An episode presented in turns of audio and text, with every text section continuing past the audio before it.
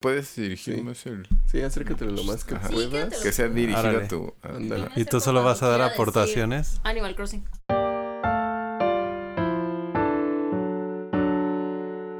El, ¿qué, ¿Qué aprende uno en clases de locución? Ahí. A, a respirar. Es como Oh, lo primero. O sea, porque tienes que... Maestra, yo no sé respirar. Se O sea, murió otro alumno. O sea, más o menos de pie, o sea, eh, parado, tienes que poder, como mucho de lo que es este anuncio se graba de pie, no en un escritorio, Mm. tienes que durar más o menos 30 segundos de una sola inflexión. Uh. Entonces tienes que poder, o sea, una de las pruebas, por ejemplo, es de respiración. Nosotros, yo por capacidad pulmonar tenía que durar más o menos como un minuto. La gente del tamaño de Angie tiene que estar como entre 30 y 35 segundos de que respiras bien Fuck. y sacando aire. Y el profe pasaba así con una, con una como veletita y se tenía que seguir moviendo. Si no, Ese entrenamiento yo desde hace mucho tiempo, creo que desde que estudié oficialmente música, dije, los maestros y los doctores deberían de tomar ese, ese tipo de entrenamiento de respiración porque hablan un... Es que se supone que un spot de radio tú lo debes poder grabar sin tener que hacer esta inflexión. Ey, Entonces tienes que grabar los 30 segundos de corrido. De, llevas de llevas esta respiración, llevas dicción, llevas Ay, doblaje, dicción. por favor. llevas este eh, creación de contenidos para radio, ambientación, este historia como de la cultura de cultura pop musical, este, Oh, ok. o sea, así como Eso está bien. Sí, está por bien. ejemplo de no sé rock. ¿no? Que sepas este, o sea, que sepas por ejemplo estaciones de radio no del mundo, cosas así. Ok. Ah, Eh, te enseñan, usas como bases de periodismo para poder montar programas, ¿no? Entonces, o sea, si vamos a hacer un este un programa de 20 minutos, eh, todo lo que es guionismo para radio. O sea, cómo preparas el guion, cuánto va a durar, qué tan atractivo va a ser, y ya después llevas edición. Y sea, les llevas- crean, ellos les crean las voces institucionales porque conozco personas en el radio Ah, que, sí. las, que las conocen y, ah, sí, hablan como cualquier persona común. Ah, sí. Y de repente, ya vamos a grabar. Muy buenas tardes. ¿Cómo estás? Sí.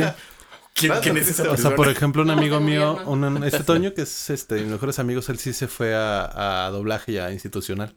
Órale, Yo, por ejemplo, trabajé mucho de contenidos y producción este, radiofónica. ya. Eh, yo trabajo muy bien contenidos, pero yo mi rango de voz no es este. No es tan mal, pero no es una voz muy agradable Mm, porque no es de locutor. Hmm. O sea, ¿Cómo, no. qué, qué, qué consideran una voz agradable de locutor? Es que tú tienes voz pop, o sea, como para radio de presentación. O sea, Ah, la, la voz pop de- es de. Hola, No, estamos de regreso en el Exacto. programa de Dano. Son Mm. las 12 con 20 y vamos con esta canción de Angie y los pangolines. Y que hablan así rapidísimo de y hilan sus ideas y ta, ta, ta, ta. Porque ahí lo importante no 91 es el contenido, Es la energía, sino la ¿no? energía Es con la que lo dices. Sí. Uh, como Por los de la ejemplo- Z. Ajá. Que hablan también así como... Sí. Muy buenas tardes. ¿Cómo no, cómo no, cómo no? Hola, Entonces hola, es hola. mucho tú cómo vayas este creando tu personaje, ¿no? Claro. O sea, y por ejemplo, yo trabajé mucho radio hablada. Que radio hablada no importa los tonos que tengas o los pitchings que tengas, sino que tanto sepas este mantener contenido y tu ritmo de voz. Ya, híjole. Y que ¿Por qué sepas contratan a este, gente que no hace eso? y que sepas guiar. O sea, principalmente cuando te dedicas a radio hablada, Ey. o sea, que son los dos como grandes tipos de institucionales, que es todo lo que sea producción para, para comercial. Eh, radio comercial, que es básicamente lo de los locutores. Que el clásico queretano es el de Hola, estamos en el programa de Dano. y so- o sea, que no sé por qué hablan así. El siguiente éxito que tenemos es el de que ya... Y el otro es el de radio hablada. Más bien tienes que aprender a guiar a, a la persona. Entonces vas haciendo cierto tipo de preguntas, más o menos este, coordinación con tiempos, todo eso. Y, y sobre todo lo más importante es saber pautar un guion. Cool. O sea que, por ejemplo, si yo lo estoy entrevistando a ustedes, eh, por ejemplo, pregunta, pregunta clásica de, de Bandeta. Estamos hoy con es, Original Soundtrack Band. Si es, lo dije correcto, chicos, no lo estoy Sí, este, sí, butchereando durísimo. Sí. Este, me van a hablar un poquito de dónde nace esta idea, por ejemplo, de, de la creación de su concepto, dónde empezaron y, y cómo fue la historia de- detrás de, de lo que hacen. Ajá. Eso suena como un buen inicio. Entonces, Vaya. el clásico, ¿no? Ya ustedes me cuentan y todo eso. Sí. Entonces yo tengo que bajar de mi guion, tengo que ver qué los hace atractivos a ustedes. Ah. Porque al final es un proceso comercial. Entonces yo tengo que dar la introducción para que la gente los conozca. Chichi. Entonces ya después de que ustedes me responden, yo sí. Y bueno, cuéntenos de dónde nace esta idea de empezar a producir soundtracks o de empezar a hacer este fandom o no sé cómo se llama. Y lo... Este, covers eh, de, de intros de canciones, ¿no? Que a veces uno, por ejemplo, y tienes que empezar a, a dar tema. Simón. Entonces, por ejemplo, sí, sí. uno que lo ve en la televisión, a veces no le ponen tanta atención a lo que se está diciendo, pero a veces la música resulta mucho más profunda, este, de, en, la, en el intro o el outro, ¿no? De una, de una canción, ¿no? Y ya, pues, te, te informas tantito, ¿no? Entonces ya te dices, Oh, ah, sí. por ejemplo, las canciones bien padres, ¿no? Y eso. Sí. Entonces Pues le dices, y por ejemplo, más o en- menos por el rango de edad que, que escucha, que te escucha, le vas dando ciertas migajas para que se les haga interesante. Entonces, pues, sí. Ah, por ejemplo, ustedes, ¿cuántos de ustedes no llevaron la canción de romance Te puedo dar de Dragon Ball pues, de Serenata, no? Pues, te- pues, ¿Lo hicieron? Entonces tú tienes que hacer Ojalá este- de ñoños.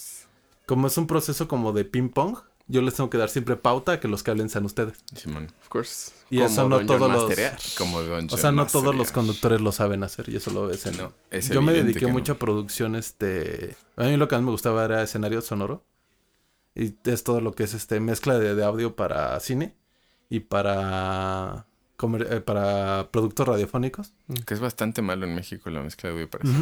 Entonces, este... Pues todo lo que es Foley, todo lo que es este... eh, por ejemplo... Es Foley. Foley es cuando, por ejemplo, hay sonidos que tú no puedes grabar. los Porque no los tienes. Entonces, eh, por ejemplo, un sonido de una explosión, bueno, de- por ejemplo, de un hueso Ah, rompiéndose. Los es muy parecido al romper o golpes. al tronar un apio. Mm. Entonces, tú en estudio grabas eso, pero lo padre de la mezcla de sonido es, por ejemplo, hacer que los tonos suenen de cierta forma, o sea, los movimientos, las explosiones, los coches, los paneos. Mm. A mí me gustaba mucho usar pannings, este, que Panning. panning es cuando bajas Cuando vas y el compras volumen. unas conchitas. Yo también quedé dije, Cuando armas un emparedado. Panning es cuando bajas o subes el, el volumen de, de las bocinas. Lo man- de lo los lados. Para que de un lado o de otro. Y por ejemplo hay pannings que, por ejemplo, ahorita ya son 5.8, ¿no? Entonces Sí, ya en lo hace. cine, Ah, pues, eso puede ser es más complicado. cine Ah. Los instrumentos de Exacto. Ese Sí. es como un paneo hard porque ya tienen, o sea, cinco lugares diferentes donde salir el sonido. El estéreo normal, pues es izquierda o derecha. Tal cual. O sea que es en particular son 7, ¿no? Son- Es Ya 7.1. 7.1. ¿sí? O sea, dos, la, la de en medio, dos enfrente, dos a los lados y dos atrás. Y el punto Y el uno es punto el uno que es el subwoofer. Entonces, Entonces, son muchas direcciones de donde puede venir el sonido. Ese y tipo de mezcla. Decidir. O sea, yo creo que si hubiera, o si hubiera habido la, la oportunidad, por ejemplo, en la universidad de estudiar mezcla de audio, o sea, como ya hace ingeniería, a mí me hubiera gustado estudiar eso, que es muy padre. O sea, todo lo que es este auditivo es súper bonito. Y aparte, pues te entrena mucho el oído, ¿no? O sea, por ejemplo, a lo mejor yo no sé tocar instrumentos, pero te ayuda mucho, por ejemplo, identificar instrumentos en una, en, en la música. Sí, las frecuencias y las texturas. Entonces, Cómo manejarlas. yo en radio producía mucho radionovela, por ejemplo. Uh, O sea, a mí me gustaba mucho eso de actuar y, y bueno, de entrada escribirlo sí. y luego actuarlo, meter los sonidos. Pero por ejemplo, si te estás contando una historia, pues que y abren el coche, pues tienes que meter el sonido de cómo suena el coche La y todo eso. Uy. Entonces hicimos, Así yo creo como unas coche. cinco relatos sonoros y dos adaptaciones. Adaptamos In City a radio Órale. novela Nice. y adaptamos... Makes sense. Ah, no, los demás eran originales. Entonces, Cool. la clase de radio es como de lo más divertido que haces en la universidad si lo sabes aprovechar. Pues sí. Pero sí es como lo que aprendes en... Muy bien, ese fue nuestro capítulo. Bye. Pero empiezas, sí empiezas mucho con respiración. Que Sí, es la pues clase sí. de, la clase de los caídos, le dice. Oh. Es que te enseñan a respirar. Tu primera respiración es pulmonar, luego tienes que empujar para que se llene el pulmón, entonces empujas los riñones y todo hacia abajo. Te empieza a doler aquí ¿Eso atrás. en clases de canto? Sí. Sí, nada más que en clases de canto te enseñan a vocalizar. Acá es más como a... No, pero te enseñan a Sí, respirar. sí te enseñan a respirar. primero. Tienes Sí, tienes que respirar respirar. primero. Yo creo que clase de canto es como más avanzado. Él da clases de canto. Este, No, cálmate, yo no sé. canto. No, yo pues- he visto clases de canto. Pues más es que, más que sea avanzado, desarrollas eso para usarlo para cantar. Mm. Pero es fundamentalmente métodos. empieza Sí. por ahí. Respirar. Y lo que te enseñan en radio es a que puedas aguantar para producir. Es correcto. Pero sí, sí, sí, debe ser muy similar. Solo que, por ejemplo, en radio no hay tanta importancia en tus tonos. O sea, en que estés afinado, No, pues cosas no. así. Eso es No. como otra parte de Pero, la por clase. ejemplo, sí hay ciertos vicios que el coach... eh, no, no es un coach vocal, sino el que te está produciendo. Dependiendo de lo que quiere lograr, te, te quita. Por ejemplo, yo Mm, tengo... Yo tengo una entonación al final de ciertas palabras. Chihuahua. Que no, porque esa, por ejemplo, es este. Es como. Es que tú tienes que, primero, como locutor, dependiendo de lo que te vayan a pedir, tienes que buscar neutralizar tu, tu tono lo más posible, tus acentos.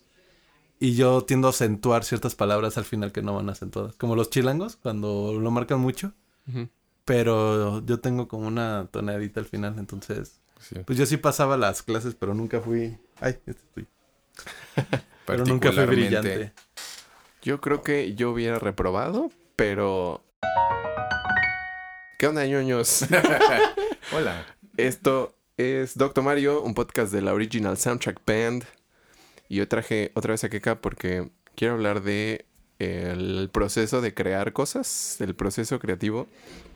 Porque, bueno, en particular, Keka está escribiendo otro libro y Se no sé qué tanto pueda disclosear de, de eso. Ah, no hay falla. Pero, este. O sea, lo que me interesa es como el, el trabajo de crear algo de la nada. Y en particular que.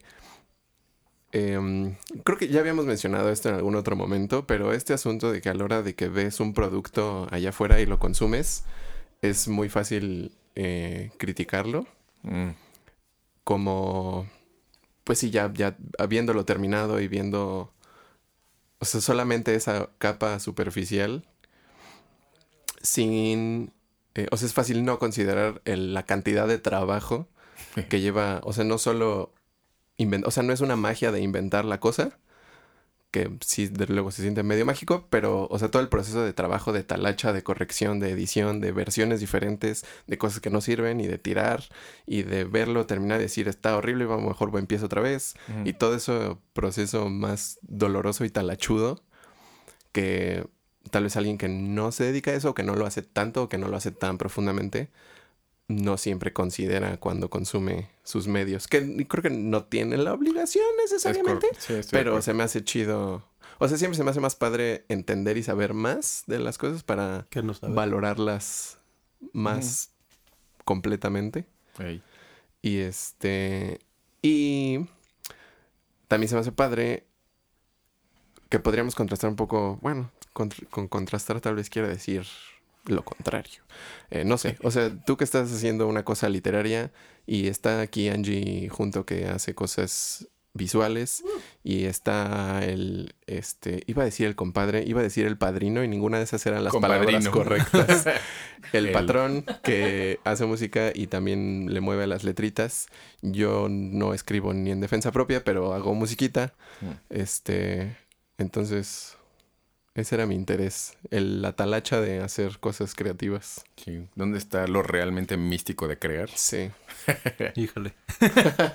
o sea, bueno, yo en lo personal creo que a veces está un poquito, no es como sobrevalorado, o sea, el proceso creativo, sino que es algo que se viene natural.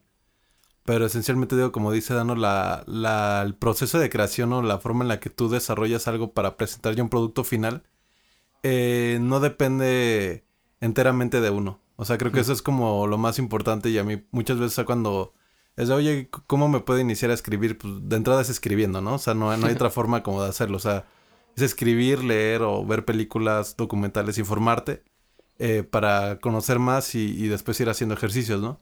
Pero ya eh, una cosa es tu papel como escritor, pero la otra es ya tu papel dentro de un proyecto que se vuelve en conjunto.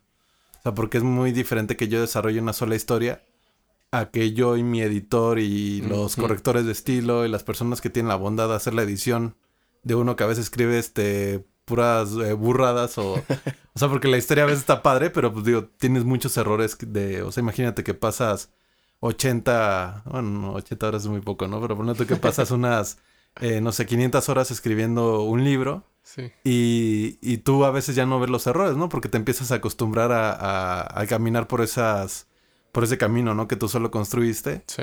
y necesitas del trabajo de, de las demás personas. Entonces, creo que ya trabajando en una escala profesional de lo que es un montaje, ya, o sea, llámese para pintura, una exhibición, un este escultura, eh, alguna, algún arte que, que arroje un producto conciso que podamos ver, que podamos sentir, o sea, que podamos percibir a través de los sentidos, requiere de- del trabajo de, de mucha gente. Entonces es un proyecto eh, mucho más colectivo que uno pues sí empieza, eh, pues a lo mejor cuando agarras un papel, ¿no? Y empiezas a trabajar. Sí, pues tener un... O sea, crear... en sí mismo una cosa unilateralmente, unilateralmente digo, porque yo como creador le di forma y vida a tal objeto o, o, o cosa intangible como una canción, eh, sin pasarlo, o sea, si, sin pasarlo por la revisión u ojos de alguien más, no le quita quizás mérito o, o no necesariamente lo vuelve menos, menos eficiente en su transmisión de, de algo, de una emoción, de un mensaje, pero probablemente sí lo limite mucho. O sea, no es el, porque lo que dice, o sea, es uno tiene sus propios puntos ciegos con uno mismo, o sea, las, mis propias Sí. ideas, mi propia forma de pensar, eh, mis propios pro- problemas emocionales o existenciales están muy ciegos, o sea, hay muchos puntos ciegos que yo no puedo ver porque estoy metido en el ojo de eso yo feo. Pero sí. Yeah. Ah, Bueno, o sea, está, estás justo en el centro, entonces la periferia se pierde si alguien más no te da marco referencial. Sí. Entonces, ¿qué es lo que también hablábamos en algún momento con una no mencionada obra musical? Que se ve que le faltaba taller, ¿no? O sea, le faltaba Visión de otras personas. Ajá, como de aquí y esto, qué pacho, ¿no? O sea, se cae, es inconsistente, tiene fugas de energía. Este, ah, el texto, por ejemplo, había versos ah, descuidados, o sea, armados sin ritmo y con una rima inconsistente que, que, mm, aunque no era una idea desechable, estaba padre, lo hacían que no fuera tan, tan poderoso el, el- el- como el, el llegue que podía dar ese momento justo, por ejemplo, porque no estaba cuidado ese, o sea, porque pues el creador probablemente lo hizo, lo escribió durante mucho tiempo y dijo, ya está, está perfecto, y, y lo sacamos. Y no hubo otras otros ojos que dijeran esto, y si, y si esto le echas una revisión, y si esto le cambias, no necesariamente tienes que hacerles caso tampoco, pero, pero te da una expansión en, en la visión, y eso es algo que sin otras personas no hay forma de hacerlo. Creo que también define la, la o sea, una cuestión de que todo producto, todo proyecto es perfectible. Claro. Entonces, mientras más tengas la oportunidad de eh, masticarlo y de... Es que no es ni siquiera como eh, darle tanta, darle vueltas, sino es más bien como irlo apuntalando, ¿no? O sea, creo que uno escribe o hace algún tipo de arte porque tiene algo que decir.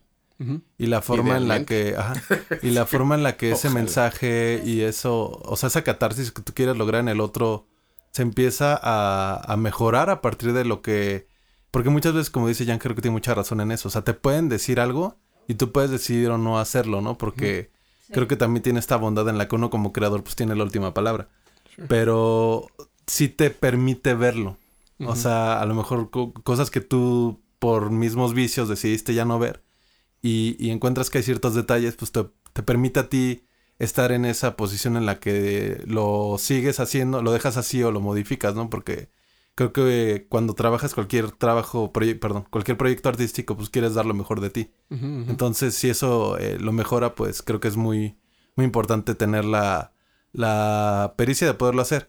Y bueno, a mí me pasó en, en el proyecto que estoy desarrollando ahorita, que es mi siguiente novela.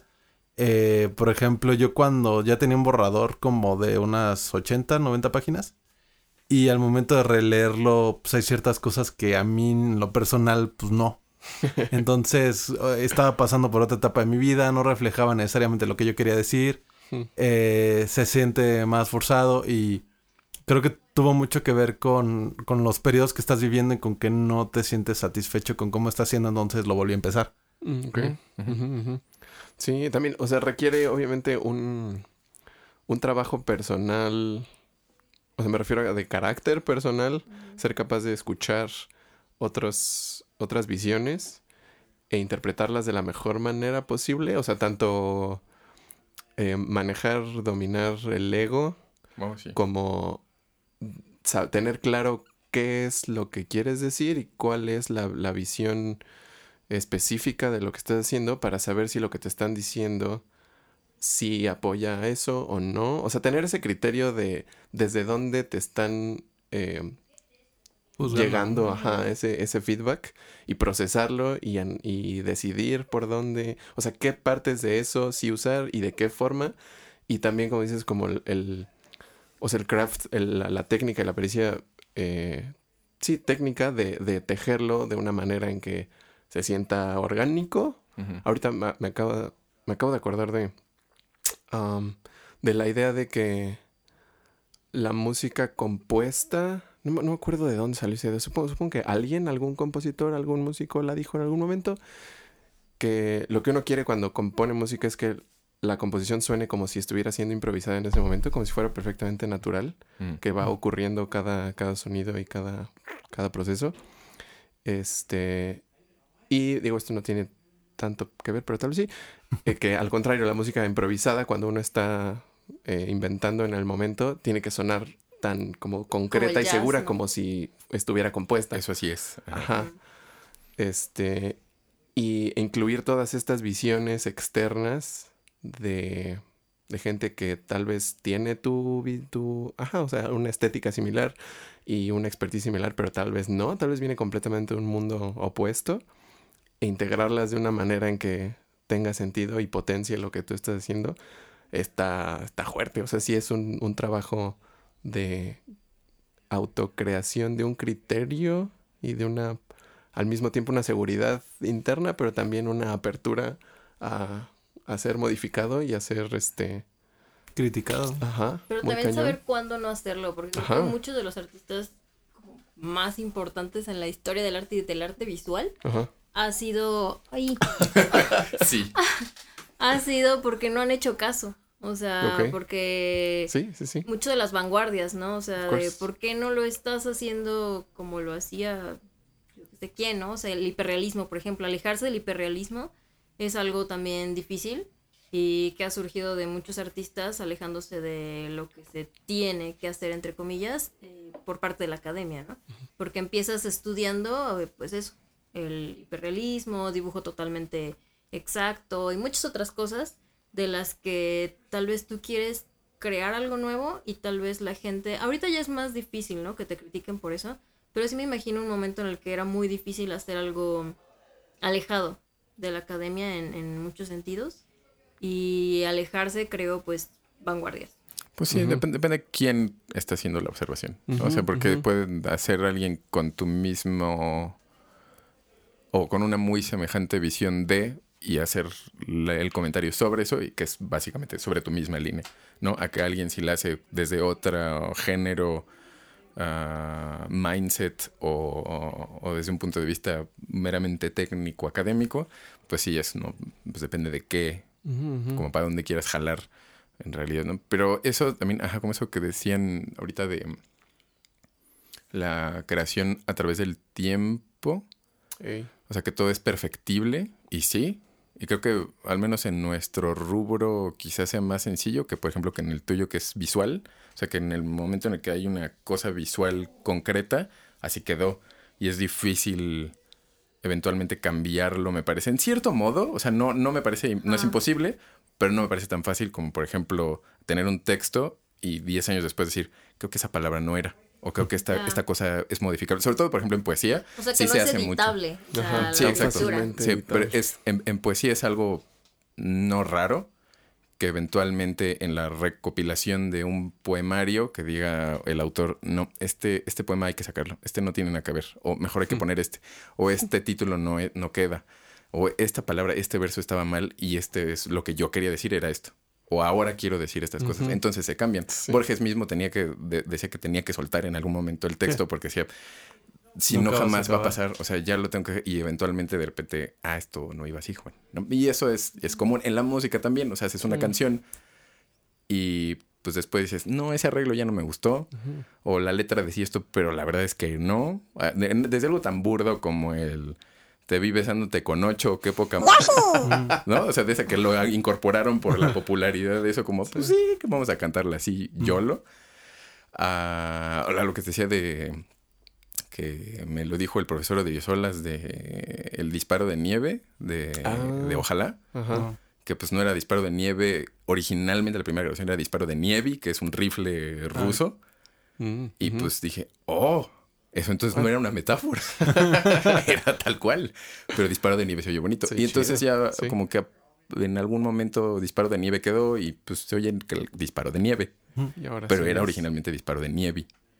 Entonces, pues eso pues es editable y no es difícil. Lo vuelvo, lo vuelvo a grabar y ya. Pero en una Pero en obra pintura pictórica. también se puede, porque por ejemplo cuando les hacen esos estudios de con rayos X o no sé qué le hacen a las pinturas y Ah. salen como versiones Sí, anteriores versiones que tenían Otros los ensayos, ¿no? cuadros. Ok. Y por ejemplo, gente que yo conozco ahorita que va viendo el cuadro después de años y dice, no, este no me gusta, y le pinta algo encima. O sea, pues que no lo han vendido, lo tienen ahí o no lo han sacado siquiera al público porque no están convencidos. Por ejemplo, tu hermana. Mi hermana hace mucho Eso, eso. eso pasa, lo tienes ahí guardado, es como de todavía esto, un poquito más aquí, Pero un es- poquito más acá. Es justo eso. O sea, se puede. Te digo, no, no me parece que sea imposible. O sea, de que se puede, se puede. Pero no es tan sencillo como No, no es decir, tan yo ya si publiqué esto y de todos Sí, modos, aunque ya lo publiqué y ya Es- está fuera, lo puedo de todos modos modificar Mm, porque eso es, es editable y lo puedo sacar nuevo. Y otra cosa que pasa mucho con los artistas que tal vez, bueno, artes visuales creo que también somos mucho más radicales porque también conozco muchos artistas que después queman sus sketchbooks o pintan de negro el... No está entrando mucho tu voz, Angie. Sí hay que, que acercarse pintan más al micro. este, Ah, te, te mueves. Ajá. Que pintan el, así el bastidor lo pintan de negro o lo lijan o lo, lo, lo, pues lo destruyen, ¿no? Porque algo no les estaba gustando. O sea, también eso pasa y sí conozco también varios artistas que hacen eso. O sea, que porque algo no les gustó antes que editarlo, lo destruyan. Órale. Hay novelistas también, no me acuerdo quién, alguien ruso. No me acuerdo, pero que, que escribía y quemaba ese, el primer, el primer texto. O sea, Cool. lo escribía, ya acabó, por fin, meses de trabajo, excelente. Lo destruía y empezaba a ser ahora sí el que, el que decía, este es el bueno. Eso, eso pasa cuando tienes como tiempo. Y cuando, y cuando bo- Vida Bohemia, O sea, yo lo sí. Sí. Vida, vida bohemia. De hecho, es muy bohemio, ¿no? El concepto de Sí. voy a quemar la obra. Eh, por ejemplo, a mí lo que me, me pasó. Yo mi novela la. O sea, yo tengo eh, colaboraciones con, con Aculta, artículos, pero el más importante, pues que es mi libro. El primero. Eh, yo nunca lo leí este ya publicado.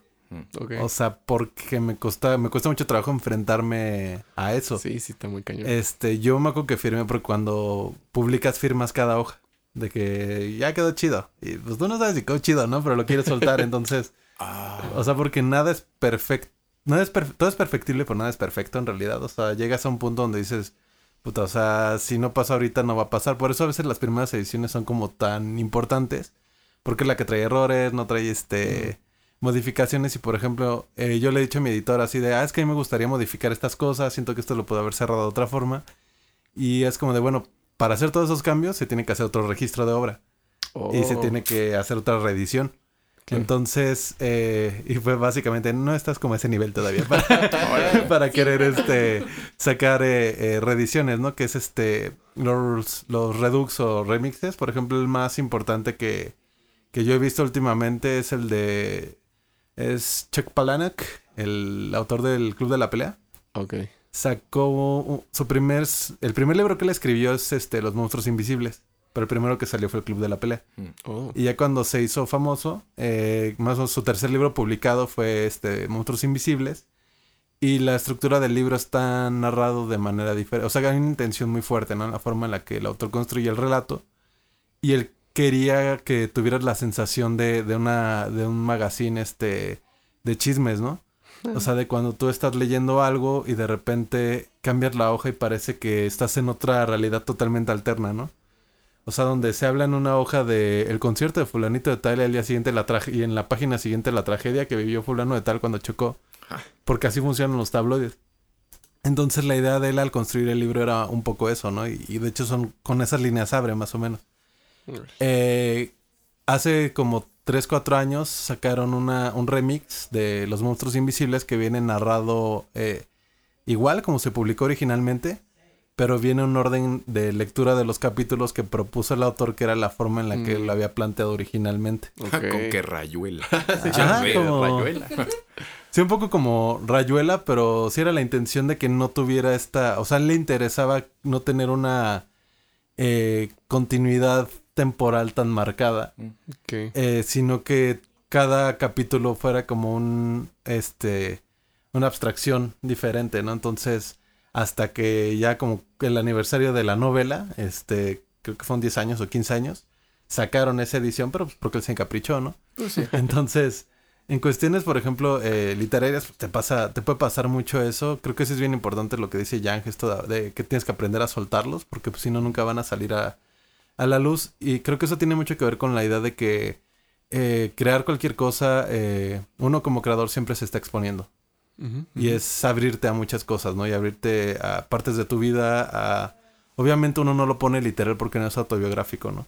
Pero tienes este, formas de pensar, ¿no? Que vienen muy cuajadas dentro de lo que es un volumen literario, un- una composición musical o, o una pieza de arte. Y siempre es complejo, ¿no? Porque siempre es mostrar, mostrarle al otro. A mí últimamente lo que me funciona mucho y creo que le funciona a mucha gente es saber con qué y ser muy honesto con qué, eh, qué es lo que quiere lograr con eso. Entonces, en mercadotecnia se le dice el, eh, la respuesta deseada. O sea, si yo hago un anuncio, si yo hago un este un anuncio de papitas, de lo que tú quieras, hay una respuesta deseada, que es ¿por qué estoy comunicando esto? ¿Qué estoy esperando del que lo va a leer? Como los doritos incluyentes. Ajá. Sí, o sea, es básicamente qué quieres que pase, ¿no? O sea, que se perciba la marca como incluyente o que la gente se suma. Últimamente quiere vender producto, ¿no? Pero lo estás haciendo por algo. Pero igual todos los que tenemos esta idea de querer vivir de, de nuestro trabajo y de nuestro arte, hacer las cosas... O sea, creo que es bien importante hacer las cosas sabiendo qué intención esperas de, de la gente que te va a leer. Y en cuestiones, por ejemplo, de las críticas, creo que eso te ayuda a ti a, a entender más por qué hay cierta crítica, ¿no? Sí, o sea, sí. si tú esperabas que tu serie fuera consagrada como la mejor de la historia a partir de un montón de esfuerzos que hiciste y o tu película, ¿no? Chen El- York, 150 millones de dólares para Game of Thrones otra vez. Y al momento en que lo presentas no está ocurriendo porque el público te está diciendo que no está pasando, o sea, también es una cualidad decir, yo quería lograr esto y no lo logré, evidentemente, ¿no? O sea, yo quería Sí, como sí. el global praising y por eso eh, le invertí tanto y no lo estoy logrando, tampoco es este... O sea, digo, no se acaba el mundo, pero es bien importante saber qué era lo que tú querías lograr. Sí. Y mejor volverlo a intentar, ¿no? Que insistir Sí. en que esa sea, que eso es como el, el ejemplo que... Creo que ya lo- también lo mencionamos en alguna vez, ¿no? En alguna vez. En alguna- Qué bonita construcción Pero- sintáctica. Por eso saco 8 en morfosintaxis. Puedes corregir. Este, sí, podemos editar. Puedes perfeccionar tu aportación. Puedo perfeccionar. Es correcto. Eh, el ejemplo de la creación de jarritos. O sea, no de jarritos de, ¿De la marca, sino de creación de, de jarritos de barro. Ah, ya, ya, sí, Ah. sí. ¿No? De, que era, Sí, eran mucho que mejores sí lo mencionó. los que hacían muchos que a los que hacían uno perfecto y otro perfecto. O sea, que eh, terminaban haciendo mucho Ujú. mejores O creaciones era los que hacían un, muchas. un experimento de que ponían a una persona a hacer el mejor jarrito que pudiera hacer en su existencia y a otras personas a hacer la mayor cantidad de jarritos que pudieran. Sí, bueno, no estoy seguro si ese era el parámetro, pero terminaron haciendo muchos jarritos, o sea, muchos, muchos. Y los jarritos más padres eran los que habían hecho de a muchos porque eran más, pues era más iterativo, ¿no? O sea, podrían Ajá. mejorar cosas y podían decir esto ya no, entonces otro y mejor y otro y mejor y otro y mejor. Y el que intentaba hacer uno perfecto, pues... Sí, no, Sí. no practicaba, en realidad no estaba perfeccionando tanto el, Sí. el oficio, digamos, no la creación artística en sí, pero sí el, el- la artesanía. Entonces, o sea, sí es como darte cuenta de en este proyecto en particular creativo que tenía, no lo estoy logrando, o dejo, bueno, pues lo vuelvo a intentar. De otra forma, o sea, ya suelta ese, déjalo, o déjalo descansar, o déjalo dormir, como la canción de Titanic, ya déjenla en paz, Ah, ya no la toquen, al menos que sea la. Bad Flute. entonces, sí, o sea, este... Y pasa en, en todo, ¿no? Y pasa mucho en cuestiones, por ejemplo, de cultura popular. Cuando se toman eh, trabajos que son de otras personas. O sea, mucho como lo, lo que hizo, por ejemplo, Disney ahorita con, con Star Wars. O sea, y, y qué tanta injerencia tiene, por ejemplo, el público en, en el- la decisión de un Sí. status quo, ¿no? Ok, sí. O sea, de esto ya está así, es prístino, es este perfecto, ¿no? Eh, de alguna forma, déjalo así o seguir adelante con, con el, el proyecto, ¿no? Que muchas veces lo que pasa es que también se nos olvida que los eh, las IPs o las propiedades intelectuales son productos. Entonces, pues si sacar otra película de Star Wars le va a dar en la madre al universo, pero va a significar cierto ingreso, pues también hay eh, una industria, ¿no? Que vive, vive de eso. Creo que la ventaja que tiene uno como, y sobre todo radicalmente, o sea, no es como una ventaja a secas, sino lo más radical que tiene uno como, como consumidor, pues es quedarte con lo que tú quieras. Al final uno escoge lo que consume, ¿no? Claro. Entonces, aunque tú sepas que, que la trama continúa, pues a lo mejor para ti el final perfecto fue este y pues quédate con ese, ¿no? Es como las relaciones humanas, ¿no? Tú te puedes pelear con algún familiar o alguien y a veces pues tú decides si te acuerdas de lo mejor o, o te quedas con lo peor. Sí, sí. Y creo que también tiene, tiene un buen que ver eso que decías de eh, saber, o sea, tener decidido y especificado con qué propósito estás haciendo eso, o sea, cuál es el objetivo de la cosa, porque puedes decir, yo voy a hacer algo mega mafufo que a mí me va a encantar, pero no me importa si les gusta o a cuántos les gusta o cómo les gusta, y lo voy a poner y no me importa, o sea, puedo, voy a hacer eso, no sé, tal vez quiero hacer eso por los siguientes 10 años y no me importa si tiene un público que lo adora, no me importa. No me gusta, no es para que te guste. Ajá. Y Y, te- este, y al contrario, puede ser, o sea, voy a hacer algo para tratar de que le guste la mayor cantidad de gente posible y entonces es otro mindset y no necesariamente ninguno es peor que otro en muchos sentidos, No, no creo. pero este, pero sí, o sea, sí se va a aprovechar el trabajo desde otro, otra perspectiva. Sí, creo que lo, Completamente. el- lo dudoso de hacer las cosas pop sería más una especie de la perpetua pelea entre realmente eso es arte y es eh, el artista y es creación o y no es válido o si es válido porque quieres agradar o no es un... ah, muchas de las cosas que ahorita tomamos como canónicamente grandes obras de arte estaban hechas para que le gustara a la gente. No estaban hechas Sí. como porque esto es lo que estoy sintiendo en este momento. No, era como, necesito hacer esta canción porque necesitamos que, pues, esta obra de teatro o esta ópera, La o misa. necesitamos esta misa, o esta- y necesitamos que, que esté muy bonita y que nos guste. Ah, sí. Pues obras por encargo, tal cual, ¿no? Sí. Y pues eran, tenían que ser pop. Y Por llamarlo de alguna gustaría forma. la O sea, eso tiene mucho que ver también con la forma en la que tú eres íntegro, ¿no? Como artista. O sea. Pues te tiene que gustar a ti. Sí. Entonces, este... Idealmente. Pues, no, bueno, más que También. gustar, que creo que sería como ya un poquito más ambicioso, pero sí tiene que haber cierta satisfacción al ejecutarlo, ¿no? O Sí, sí. sea, creo que las personas que nos dedicamos a hacer arte no necesariamente eh, la hacemos por, por una cuestión de, de que te guste o gustar, ¿no? Sino es porque a, a veces es un acto natural. O sea, es este algo que no te ves no haciendo.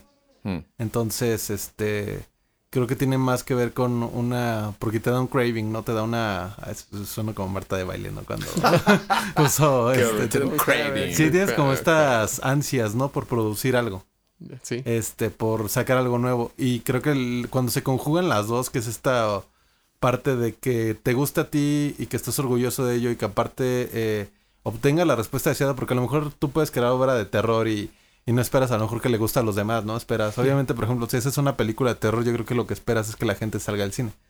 Este, y imagínate que lo logras, pues dices, órale, o sea, sí está, sí está pasando, ¿no? A mí, las veces que me ha ocurrido, eh, la última fue con un cuento, pero desde la concepción de la idea, o sea, porque mi proceso creativo, yo no toco la computadora si no es para escribir, por Mm. ejemplo. O sea, cuando estoy en ese mood.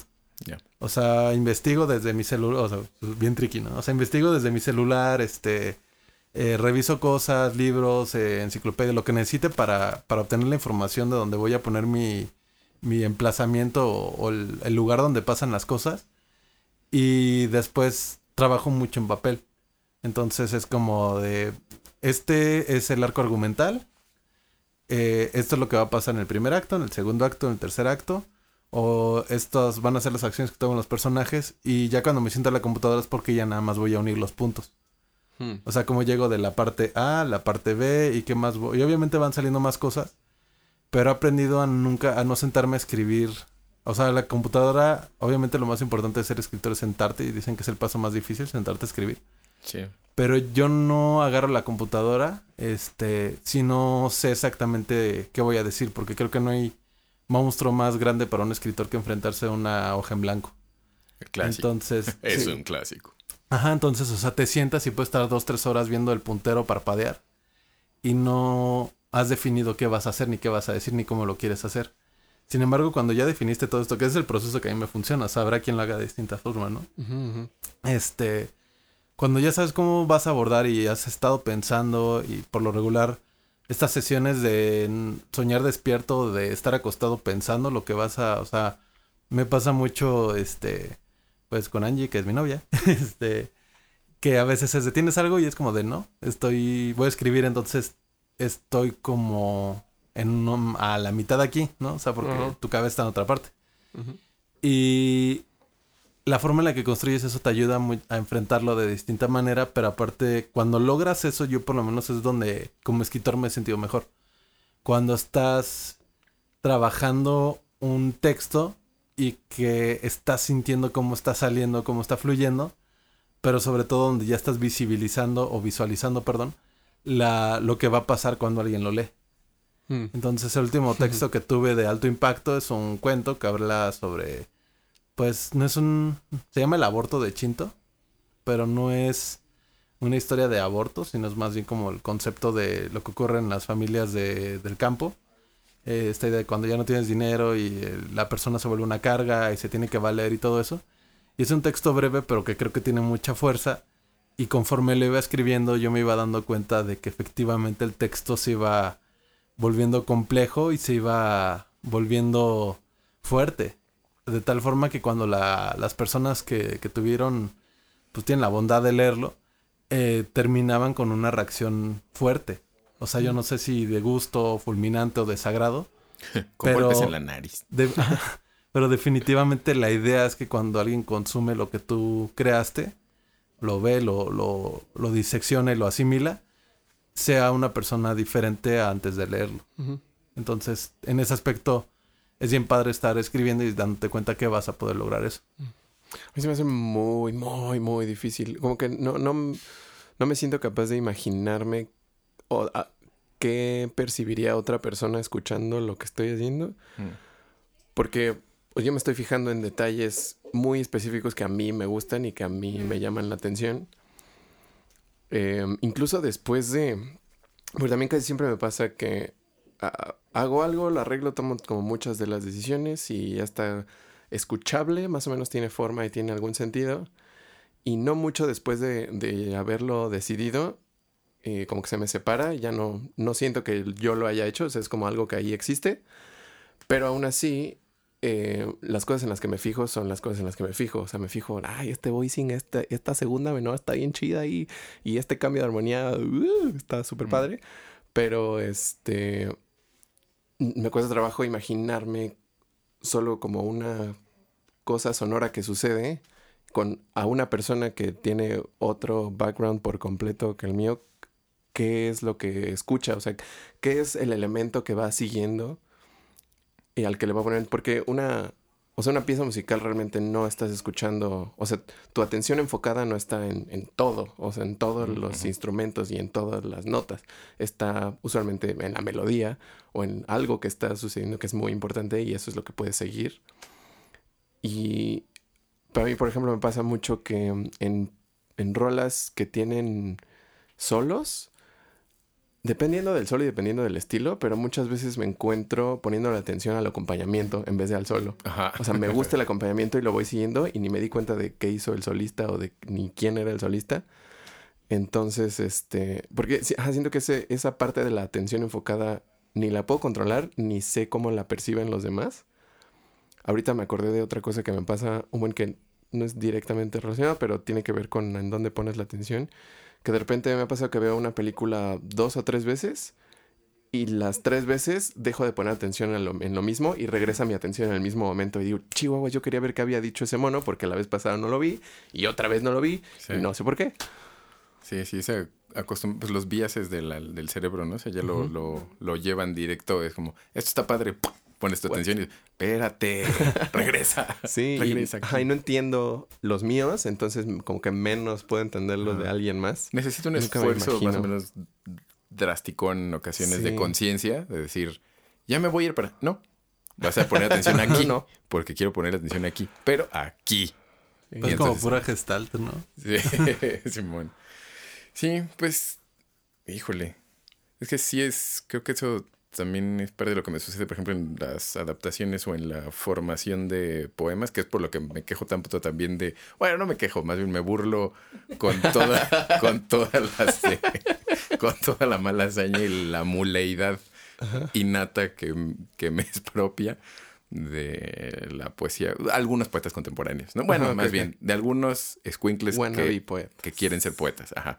Porque los poetas contemporáneos que escriben, pues sí, como Maribo Jorges o Ali o, o Albert Solís o pues Pues sí. Los sí, o sea, sí, poemojis. sí, los poemojis. Pero Pero sí, eso es como el ¿Quién que es puse Pokémon? de Querétaro. A veces eres como Querétaro, toda. Dices, como, "Vi, Jesucristo sacramentado, me vuelven católico del coraje nomás. Pero, este, eh, pero es eso, o sea, lo que mi mente, por ejemplo, le pone atención a, a eso es si, si fluye, si es agua o no es agua el, texto. Y entonces me, me choca mucho cuando se me empieza a aparecer piedras que se me dice como, ¿por qué hay una piedra ahí? Ujú.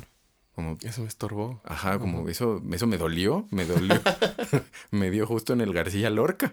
¿Qué pasó? este. Y ya es, es, es natural, o, en las canciones, ¿no? Sí. Que empiezan las rimas en infinitivo y de repente termina una oración en, bueno, un verso en, en verbo, en infinitivo. Sí, sí, y ya me estoy preparando para el ya que viene. que sí, viene. sabía que eso iba a pasar, Y sabía que eso iba a dos pasar. o tres seguidas. Y así. entonces pierdo, ya pierdo la atención del otro. A lo mejor las otras cosas estaban padres, pero ahí yo tengo que hacer un esfuerzo en decir, bueno, omitamos esas cosas horribles. Pero es flojo, ¿no? Y Más bien. Sí. sí, sí. Pero... O sea, te voy a cabulear. Y luego vamos a ganar. Pero, por ejemplo, también supongo que eh, depende y se relaciona con lo mismo de con qué propósito estás haciendo lo que haces, de Sí. quién quieres que lo escuche, o sea, qué clase de persona va a leer eso o qué clase de persona va a escuchar eso y puedes, supongo que más o menos medir y calcular y balancear algunos este, elementos para que llegue a esas personas. Sí, que eso estuvo. Eso me llamó mucho la atención cuando estuve trabajando con Milo Coelho, composer y film scorer. eh, eh, ¿Cuándo fue? Hace dos años que estuvimos trabajando eso. El año pasado, hace como año y medio. Pero estábamos. Hicimos la, la adaptación al español. Y bueno, él produjo la canción en español de, de, de- ¿Cómo se llama? The Greatest Showman, esta de Un Millón de Sueños. Bueno, A Million Dreams Ajá. Que en español Un Millón de Sueños, bastante fácil el título. Pero yo hice la adaptación en español y la hice a, a mi modo. Dije, creo que es, es, es bastante pop. No, creo que no di tantas vueltas, tantos maromas. Y eh, él revisando dijo, oye, esta canción, esta parte la podemos cambiar a esto. O sea, yo no, casi nunca uso mucho amor y cosas así, ni como en rimas, porque digo, creo que podemos decirlo sin usar esa palabra que ya está muy usada y muy choteada, Ni que fuera maná, ¿no? como el amor mismo. A ver, dime una canción de maná que no tenga la palabra amor. No te podría decir una canción de maná, entonces. Eh, ahí está una nena, en el- la de la nena en el refrigerador, dice amor. Sí. No, la, Eso no es como de Arjona. no, no, No, sé sí si es era de Maná, verdad, es de Maná. Ahí está una nena en mi refrigerador. ¿Quién la metió ahí? Y espera, ya me puse a pensar otra. Mariposa traicionera. Perdón. Mariposa traicionera. Ah, la Sí, de una vez también que perdido en un barco, tu toro. Sí. bueno, no sé si Está esa tenga sí amor. la sé. Hay que buscarlo. Quizás, pero pero perdón, continúa. Eh, ¿Qué estaba yo diciendo? Pues que es no que agregaste amor en Mil Ah, sí. adaptación. Entonces Milo me dijo, aquí mira, y si ponemos esto y si hacemos estas cosas, necesita ser más pop, o sea, más accesible. Y yo, ay, en la torre, pues yo pensé que esto era bastante accesible, muy pop. Eh, pero él, por ejemplo, tiene una visión muy clara y una, uh, como un interiorizado, la estructura y los funcionamientos y los mecanismos del pop estilo gabachón. Y por lo tanto del pop, como tipo Camila, Reiki, eso de, de aquí, ¿no? Que, que es semejante, eh, con sus respectivas reservas, pero es semejante industria, digamos, por decirlo de alguna forma. O eso me lo parece. Eh, entonces me dijo, esto necesita decir lo mismo, por ejemplo, en, el coro, que a mí me gusta más que los coros no sean exactamente los mismos o el verso no diga exactamente lo mismo si repite una frase, porque a mí, para mí, personalmente, le da algo. Como, ah, órale, o sea, como hay un- una pinceladita diferente de color. Pero, o sea, como en una estructura pop, que eso también lo vimos en la universidad, muy estricta, no, eso no debería pasar. En realidad tendría que Mm. ser igualito. Tendría que ser, este coro es exactamente el mismo coro y exactamente el mismo coro con el que va a cerrar. Así es. Entonces, dijo, eso lo sé porque dije, no solo es el productor, sino él tiene esa visión de la industria pop, que es lo que él quiere como productor. Dije, "Tien- pues, cámbiale, ca- le cambiamos, ¿cómo no? le Con adaptamos. mucho gusto. Pero me di cuenta de eso, o sea, no me había percatado de que yo el pop que tengo referencial, pues es Mecano y Miguel Bosé, Sí. por ejemplo, como con más, con más fortaleza que otros pops.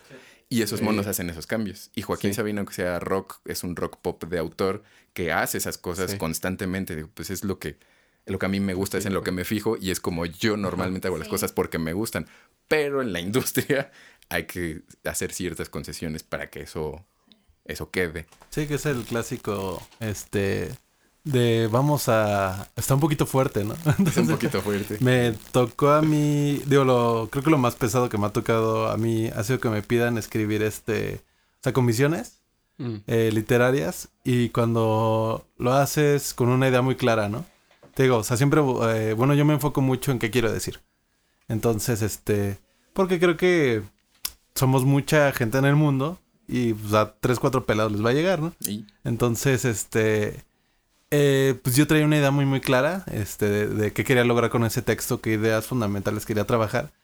Y lo presenté y las personas que en ese entonces pues, me estaban pagando, eh, dijeron, no, es que sí vamos a, a- le vamos a meter mano, ¿no? Para mí cuando una persona me dice le voy a meter mano es porque yo dejé ciertas, este, aristas abiertas, ¿no? Porque cuando el texto es muy bueno, no lo quieren tocar porque se sienten intimidados. O sea, porque saben que no traen este el nivel para tocarlo, ¿no? Este, digo, y con, con dicho con arrogancia, ¿no? este, bola de tontos. ajá.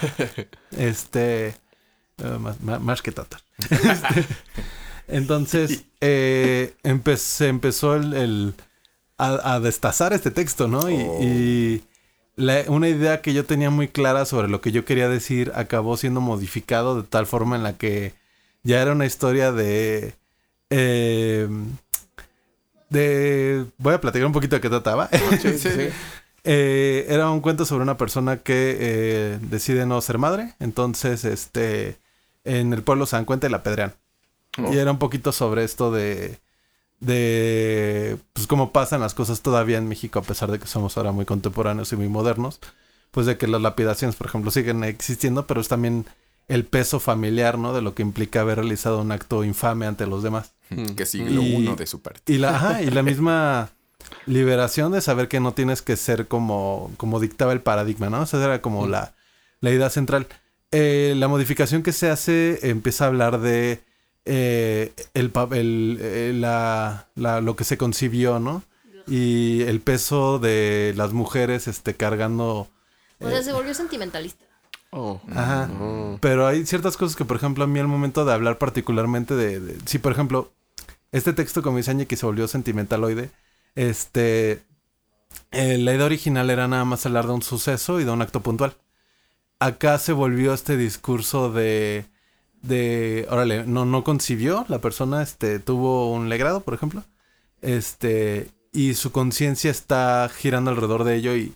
Y lo que le agregaron fue que le veía la manita brillando y este... No, ¿qué Oh, bien. Entonces, o sea, de una forma en la que O sea, yo, yo- clichés espantosos. Pues quítale clichés, o sea, pero mucho como de esto de... eh, o sea, no queriendo lidiar con el acto puntual de que se había descrito en la, en la original, sino empezando a querer, este... Ensalzar un... o... es que no es ensalzar, o sea, porque esa palabra no sé si está bien aplicada. Eh, creo que es más bien como adornar o...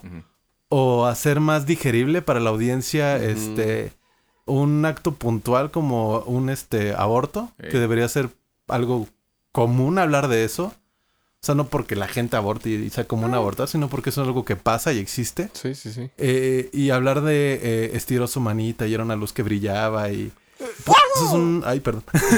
Eso es como de Arjona o sea y, Sí, eh, por decirlo de y, sí. y yo me di cuenta, o sea, de que eran, se había vuelto de un texto que yo hice intentando tratarlo como desde un punto desde afuera, pero sabiendo que ocurre.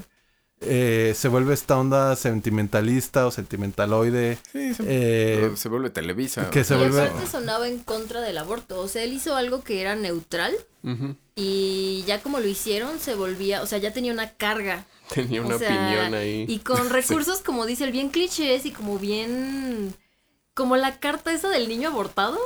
Ajá, la de mi manita me la están arrancando. Oh, Ay, O sea, que es como esto de para producir una sensación en el, en el que lo lee, ¿no? O sea, y- O sea, era propaganda, eh, básicamente. exacto. Sí, se volvió propagandístico del, de la emoción de esto es Sí. malo y, y se ni, siente y ni siquiera Ay, creo que haya sido adrede. No, sí, Solamente se volvió una situación común y a veces no nos damos cuenta que se puede volver misógino, se puede volver este... O sea, una idea que yo quería manejar de manera neutral se vuelve, este... Pues se agarra una postura Ajá, directamente, sí, ¿no? exacto. Entonces la vuelves, este, parcial. Y cuando pasa eso, pues yo inmediatamente, o sea, yo sí digo, chale, pues que este texto ya no es mío, ¿no? Sí, o no, sea, Sí, ya, este... no, No. ya no quiero meter ahí. no. Sí, O sea, mi- mi- mi- me, me acuerdo mucho cuando le decían a mi mamá, este, mi mamá hacía sopa, ¿no? De, de ah, muy rica su sopa, señora. Y mi hermano le echaba mayonesa, ¿no? Era como de, ah, pues creo que ya no es de mi mamá. Este, sopa y ya no. Entonces, la sopa. eh, me ha pasado, ¿no? Y es complejo ya cuando trabajas en, en industria o, o cuando se trabaja en eso. Me pasa, es muy curioso porque, por ejemplo, yo esperaría que a mí me ocurriera más seguido esto, porque yo trabajo muchos textos de sala. O sea, amigos artistas me piden este que Ah, les trabaje eh, sus, sus textos de sala para las expos. Y yo mando como mi mejor esfuerzo de lo que alcancé a entender Mm. y interpretar de lo que hablé con ellos, ¿no?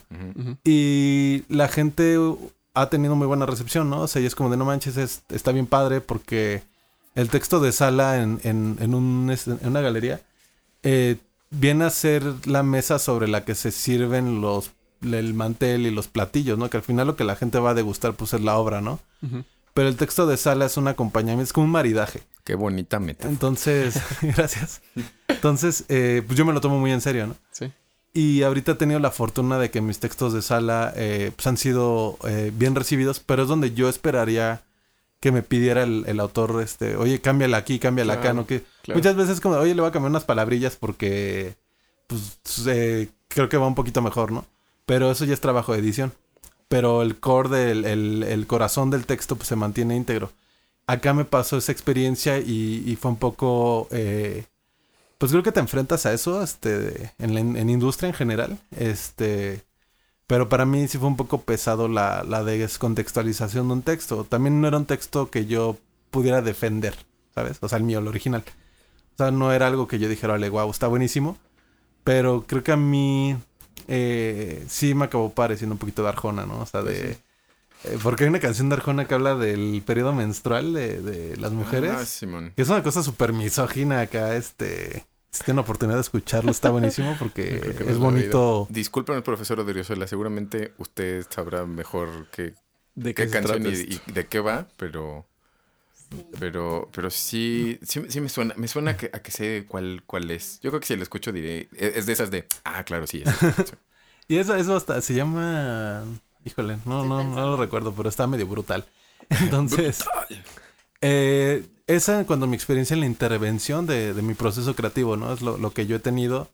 Este, creo que ahí evidentemente hay un, una- un problema, este, entre autor y, y- y la persona que te está, eh, que, que te está, este, pagando, ¿no? Por hacerlo. O sea, yo creo que es más fácil que uno mantiene como el orgullo intacto.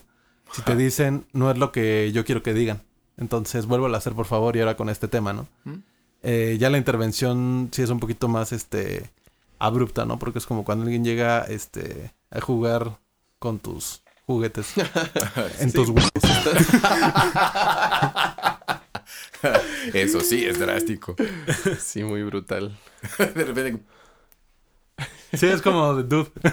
Juay. Ajá. Sí, ahorita lo que decías para los textos de sala me se me paralelea un poco con lo que hago para las obras de teatro porque también Mm. tiene un, un propósito muy específico y es una visión que no es mía, o sea, no es mío el texto, no es mía la dirección, no es mía el diseño visual de la obra.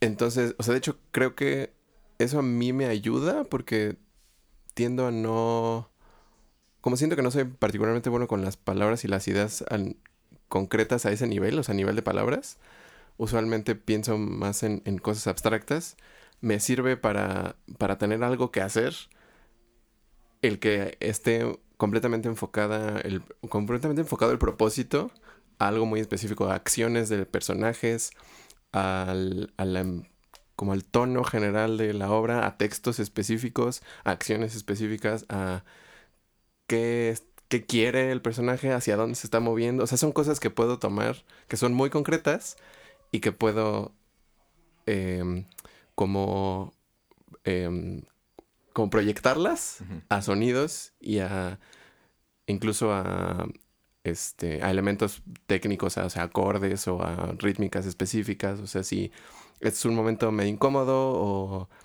eh, como de duda, tal vez puedo ponerle ahí un ritmillo muy regular, que, que no se sienta seguro, que se sienta como, como dudoso, eh, o sea, cosas así. Y, y, y, y, y, y, y as opposed to hacer algo como nada más lo que se me ocurra, porque siento que si nada más hiciera siempre una cosa que de la nada me gusta, como que siempre compondría lo mismo una y otra vez. Simón. Ajá. este...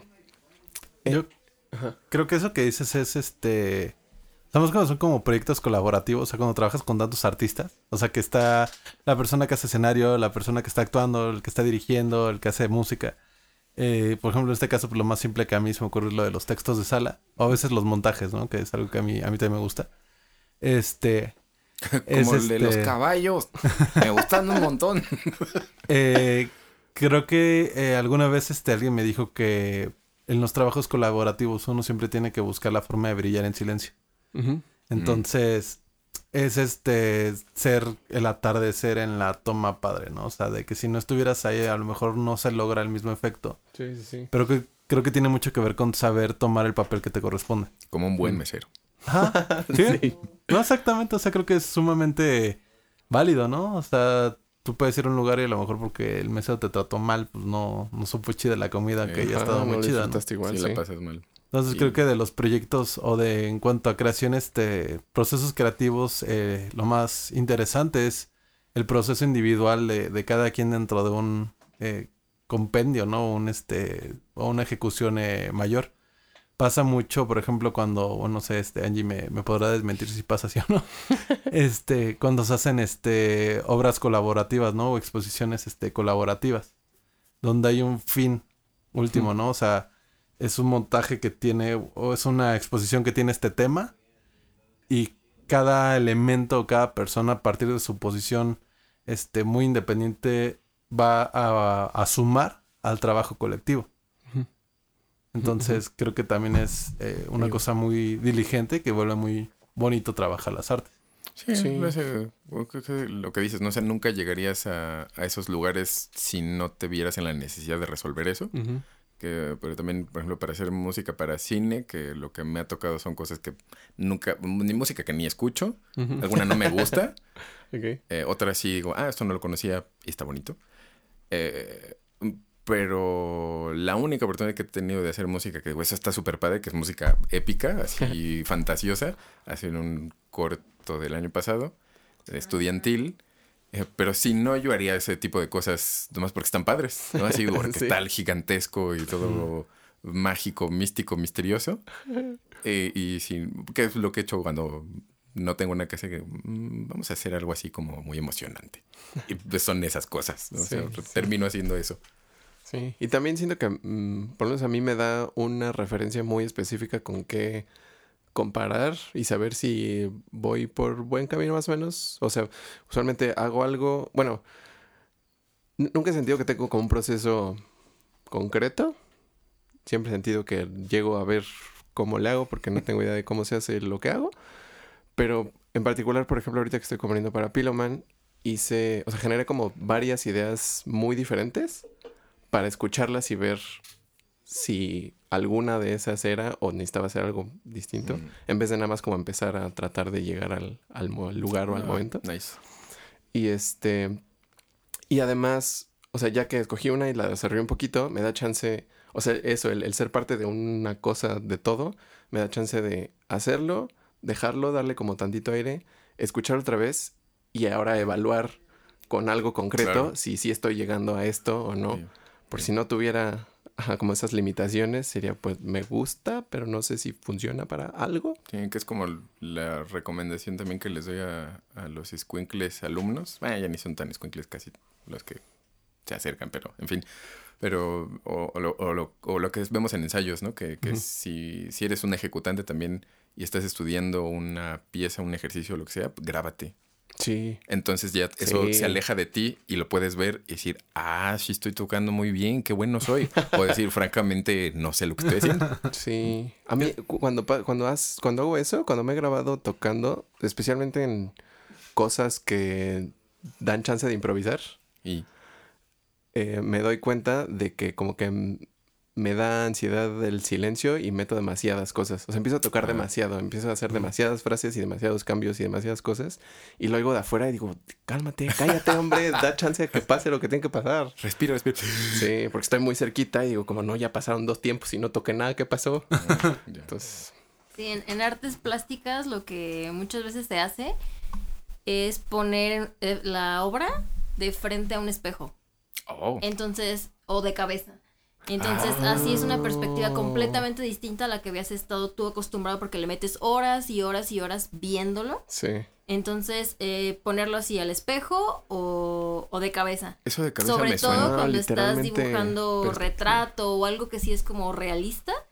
Cuando lo volteas, ahí Uf. todo lo que está chueco, Todo- se va a ver. O sea, todo se va a ver. Ay, qué chido. Creo que me sí. suena porque la mamá alguna vez Está lo dijo. bueno. Creo que ella en algún momento lo mencionó como, o se lo mencionaba a sus alumnillos también de, a ver, a ver si sí. El y los volteaba y mira, esta proporción no Y te quedó. Eso no. Claro. No, súper deforme así. ¿Quién es ese monstruo? Soy yo. Y, ah, yo tenía, ahorita había estado pensando, cuando me dijiste de qué íbamos a hablar, me salió una duda irrefrenable y horrible. Eh, digo, es, ¿cuál era? es que me salió otra. Entonces ya se me mezclaron las dos. Sí. Pero básicamente era en algún momento de, o sea, de lo que crean, cada uno en su rubro artístico, ah, les sucede que tienen una idea, digamos, del de, bueno, lo que sea que sea, de, tengo esta idea de hacer esto, este texto, esta obra pictórica o esta musiquita. Y lo empiezan a ejecutar y se empieza a ir a otro lado y es como, esto no era lo que tenía en mente, pero lo tengo que seguir. O lo tengo que, o me freno ¿no? y lo forzo, es como le jalo la rienda. ¡Ahora, hijo de su! ¡Jálese para acá! Yo, mi primera novela fue así. O sea, ¿La fue... jalaste o la dejaste ir? No, Llévame donde quieras. Ah, No, ah, pues, o caray. sea, Cada quien. hay, Cada quien. hay textos que parece que escriben solos. Sí. Sí. O sea, yo me di cuenta por ahí del capítulo 7, 8 de la novela, en el que yo tenía una alternativa. Este, yo en la novela, mi primera novela la empecé a escribir que se llama Autumn Falls y la pueden encontrar en internet. Es correcto. Búsquenla. Eh, Links en la show notes. la primera este, está en Gandhi, pero no la compren en Gandhi porque está cara. Mejor comprenme a mí. Este, o de la página de mi editorial. Eh, cuando yo estaba escribiendo, yo empecé como con una idea muy clara, que es la primera imagen que, que aparece en el libro, ¿no? Que es una eh, persona amarrada a un árbol siendo devorada por un oso. Este, esa fue como, esa imagen como que la tenía muy, muy clara porque para mí era muy, o sea, había estado viendo como trabajo de, de Bacon y, y esta forma en la que la desgracia, o se puede retratar la, también este, ¿cómo se llama? Gregory ¿Bacon. Francis o Bacon el tocino? Oh, Kevin Bacon. O Kevin Bacon. Uf. Y sí había visto Tremors, ¿no? En realidad. que ya Este, viene una nueva, ¿viste? Sí, ojalá. Sí, se ve bien Soy padre. fan. Y este... Tenía esa imagen muy, muy presente en la cabeza, pero porque me lo imaginaba como un, un cuadro, ¿no? O sea, como una pintura. O sea, no en el acto, sino lo que queda, ¿no? O sea, porque la primera imagen es el cadáver. Y después de eso empecé a, a decir, bueno, ¿y cómo se van a enterar de que pasó esto, no?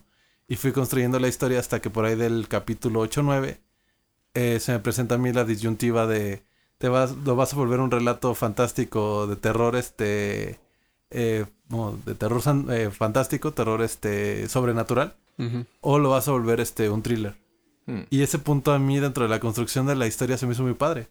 O sea, porque nunca me había pasado que a mí un texto me llevara al punto en el que parece que yo en vez de decidir, el texto solamente me está poniendo a mí una alternativa, ¿no? O sea, como de qué quieres que ocurra, ¿no? Porque tú lo Sí. estás construyendo, pero ya tomo una Ya postura, agarro ¿no? camino, Sí. sí. Este, y pues yo intenté como irme por la mitad. Eh, como siempre, manteniendo como esta onda de thriller, pero siempre de- dejando como esta idea de que fuera eh, eh, sobrenatural, ¿no? Y me, me pasó en ese texto y, y fue muy, pues muy interesante, ¿no? Y bueno, en lo Sí. personal creo que es una experiencia muy, muy enriquecedora, ¿no? En ese, en ese sentido, o a veces cuando tú te das cuenta que el personaje, por ejemplo, no, no actuaría de esa forma, este, y tú quieres que haga otra cosa, ¿no? Y, y tienes que ser consistente, entonces... Como en Dungeons. Sí. Ajá, es como si ya traes un ritmo eh, de trabajo musical, por ejemplo, sabes que no va a pasar así, aunque tú quisieras que fuera de otra forma y a veces Sí. es inevitable, ¿no? Eh, lo que ocurre entonces, encuentras la, la forma en la que eh, las cosas pasan.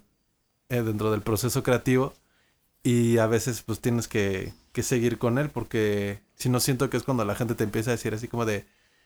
eh, creo que es un tema delicado para muchas personas, pero o sea, por ejemplo el final de Game of Thrones. Ajá. o sea, yo siento que tenía puntos muy claros de a dónde quería llegar y los procesos entre esos puntos, o sea, cómo vas a llegar de A a B, es donde no se logra. Por lo Sí. menos para mí. Oh, ok. Ujú. Sí, estoy de acuerdo. Entonces, porque tú sabes a dónde va a llegar el personaje, solo que no te das el tiempo ni la delicadeza, porque ni siquiera es como en la dedicación, porque es una serie muy dedicada, Sí. pero sí. no te das la delicadeza de aterrizarlo, porque Mm. al final cada punto es un pequeño arco argumental, es un pequeño arquito que Sí, aporta a la construcción del personaje. Entonces agarrar y sacar un personaje de su contexto y hacerlo que cambie radicalmente de postura es agresivo con el espectador y le rompe el ritmo de, de expectativa. O sea, no solo el ritmo de de expectativa, o sea, porque también hay estas que son las, este, eh, las defensas argumentales, por ejemplo. Cuando un personaje se vuelve tan importante, o inmunidad argumen- argumental, perdón. Hmm. Cuando el personaje es tan importante para la trama que tú como lector y tú como creador sabes que no lo puedes matar. Oh. Y eso le resta, por ejemplo, a una serie que te había acostumbrado a que todo era impredecible. Mm. Entonces, se supone que tú buscabas algo fantástico, pero centrado en la realidad. Y sin embargo, te encuentras algo que es fantástico y por la forma en la que se, se vuelven las cosas sigue pareciendo fantástico. Entonces- fantástico. Ujú. Órale. ¿Y qué? Ah, lo preguntaba porque, por ejemplo, yo también he- a lo largo de los talleres de cuento y de poesía, en ambos casos me he dado cuenta que eh, digo, ah, este, esta idea es un, es un buen cuento. Y a la hora que lo escribí, quedó un cuento bastante feo.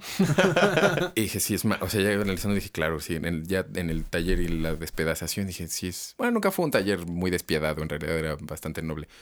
Pero, pero sí, dije, sí, sí, sí es malo. Y con el tiempo dije, es que no es un, es que no es, no es un cuento, creo que es un poema. En realidad esto nunca fue un cuento. Oh. O sea, su naturaleza era otra y yo Mm. creí que era un cuento en un principio. Claro, Pero no es lo era. cuestión de formato, ¿no? Nada. Ajá, entonces dije, ah, me lo tengo que llevar por otro lado. Y que eventualmente, no lo he terminado, pero, pero tengo ahí como el que dije, sí, sí funciona mucho mejor así. O sea, eso tiene sentido. El cuento no, no sabría qué hacer con él. Eh, y otra cosa creo que también re- me resultó ser que era más bien como una especie de guion de algo, no sé si teatro cortometrajoso, o sea, como algo así. Y dije, eso, eso no es lo que yo creí que era. O sea, este, o este poema ni siquiera era un poema, en realidad es una carta que tendría que escribir. Bueno, sea, esas, esas cosas me suceden, pero por género en general. Órale. No, cuando sabes que, o sea, porque tú conforme lo vas trabajando te das cuenta en cuántas palabras lo vas a contar. Entonces, hay historias que por, creo que para mí es una palabra que repito mucho, que es el acto puntual, que es pues, el, el centro, ¿no? De la historia, o sea, de qué va. Eh, te das cuenta que no, no aporta eh, que lo hagas más extenso, por ejemplo Mm.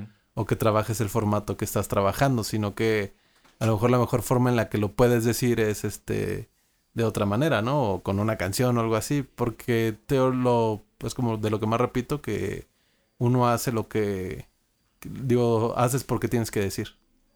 O sea, bueno, expresar pues. Entonces, eh, ver la forma de, de ajustarte mejor a, a lo que mejor dice lo que lo que tu corazón calla, ¿no?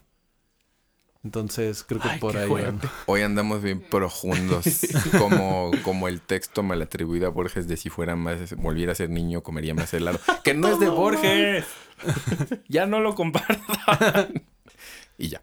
Efecto Mandela, ¿no? Sí, efecto Mandela, Simón. Pero también, por ejemplo, me sucedió en cuestión, no tanto de género, pero sí me pasó con simpleza, que en el- la versión que estamos por terminar, que ya tengo que releasear de Sailor Moon, del tema de Sailor Moon, sí. según yo iba a ser muy simple. O sea, dije, lo voy a hacer sencillón, chiquito, para que sea fácil, manejable, y me dejé ir como Gordon tobogán en algún momento, y se me hizo una cosota así, ay, ay. O sea, la Y canción. además estaba Ah. trabajando en el proyecto. Y presumiendo. eh, Qué impresionante. impresionante, pero terminó teniendo capas y capas de sonido y cambios de género dentro latino, o sea, se mantiene sobre el- el- la idea, Pero según yo era fácil, o sea, según yo era chiquito. Se va a hacer muy Y, y, pues no, creo ¿Qué que, es creo que no lo era. O sea, no, no lo Sí. forcé, o sea, solo fui viendo como, ah, es que este tiene este elementito, esta cosita, esta cosita, y este cinte, y esta guitarra, y estas percus, y esta otra percus. Uy, entonces le puedo meter. Y se volvió una cosa no inmanejable, porque eventualmente también le fui quitando elementos que dije, no, si esto ya, ya no.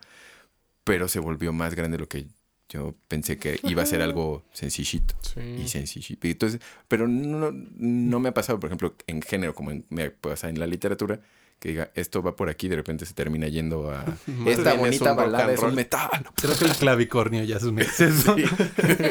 Tal vez no debí de haber hecho eso. Es- que yo querría en algún momento, bueno, igual puede ser en otro episodio y con otro episodio tal vez quiera decir el siguiente, Mm. em, meterme más, más así, más específicamente Como Gordon Tobogán. en este, Atorada.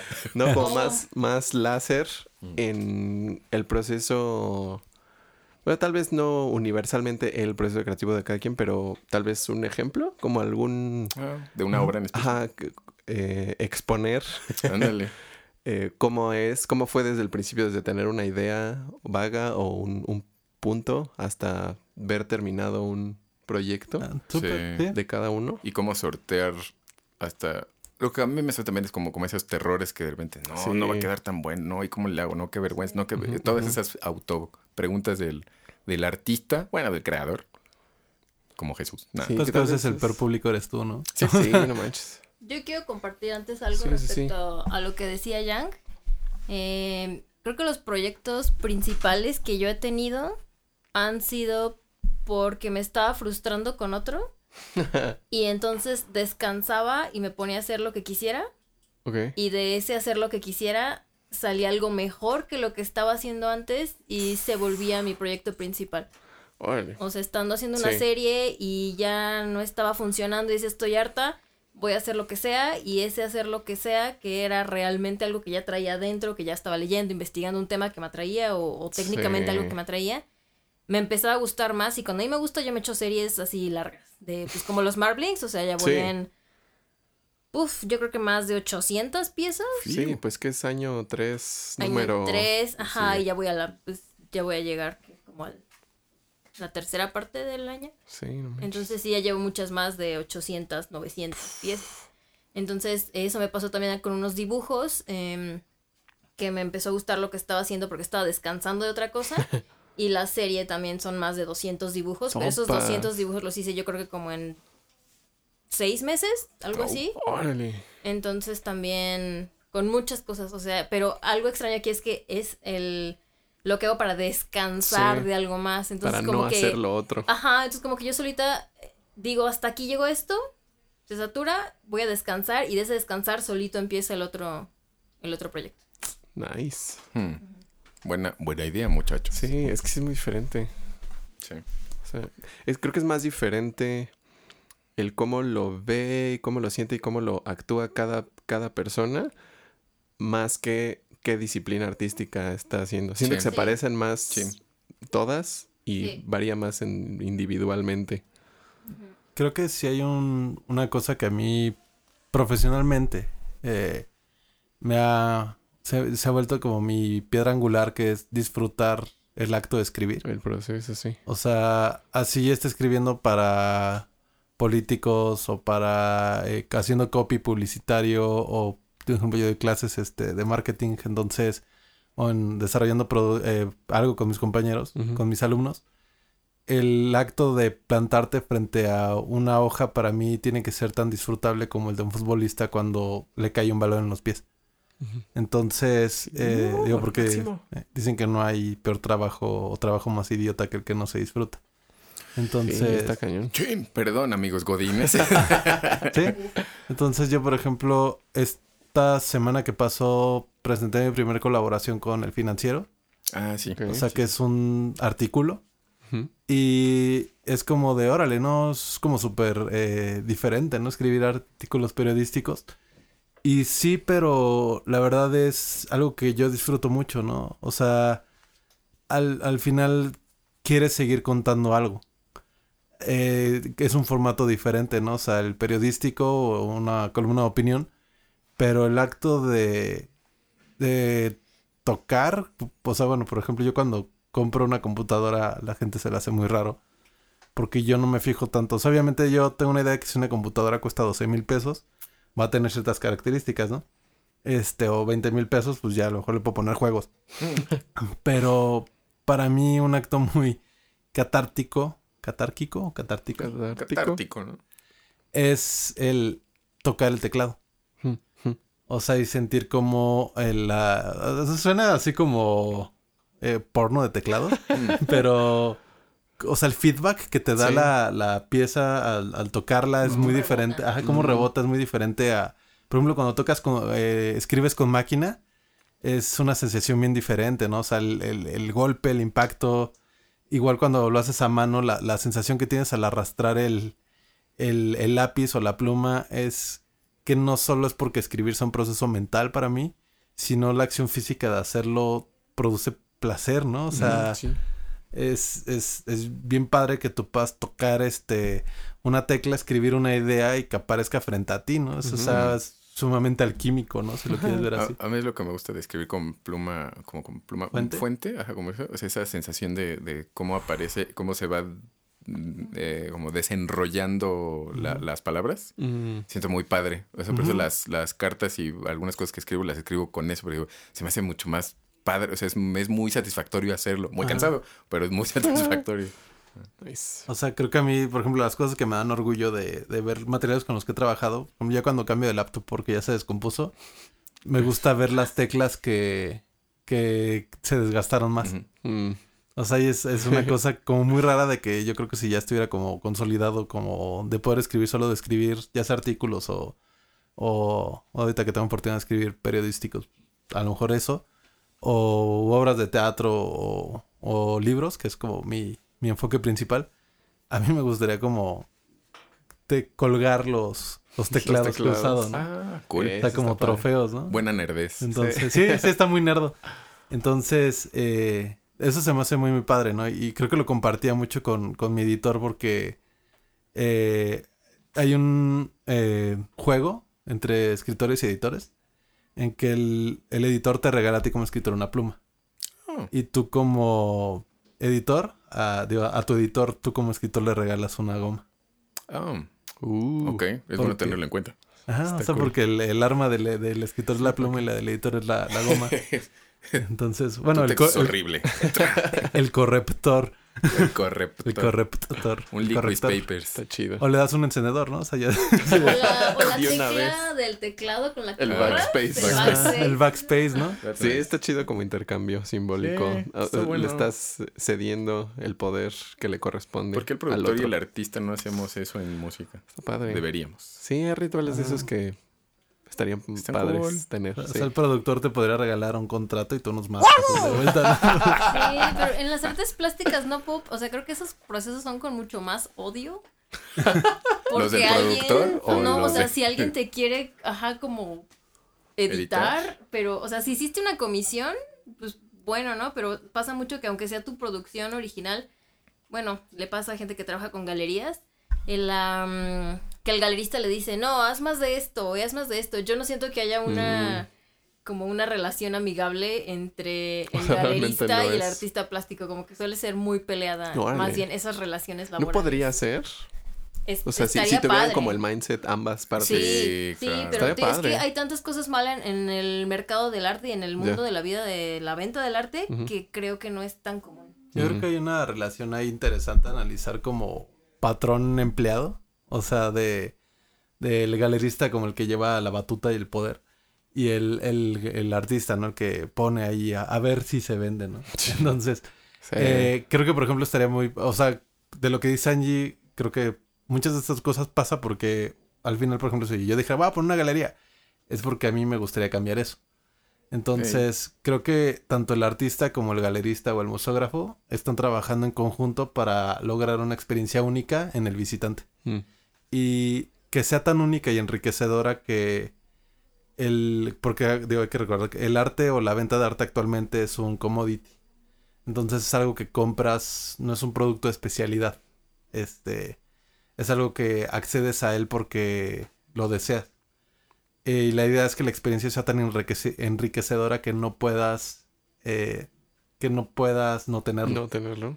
Entonces, a menos de que ya se vuelva especialidad, es cuando, ay, quiero que me hagan un retrato hiperrealista súper de hueva. Uf. Este, De mi a lo mejor ya vas con un especialista, pero en realidad es un commodity, ¿no? O sea, es algo que, que usas este, porque quieres verlo, ¿no? Y a mí particularmente el estudio de del arte desde el punto de vista del marketing siempre se me ha hecho súper, súper interesante. Está muy locochón. A lo mejor le puedes regalar un flexómetro y que te dé un pixel. Puede ser. Porque sonó sucio.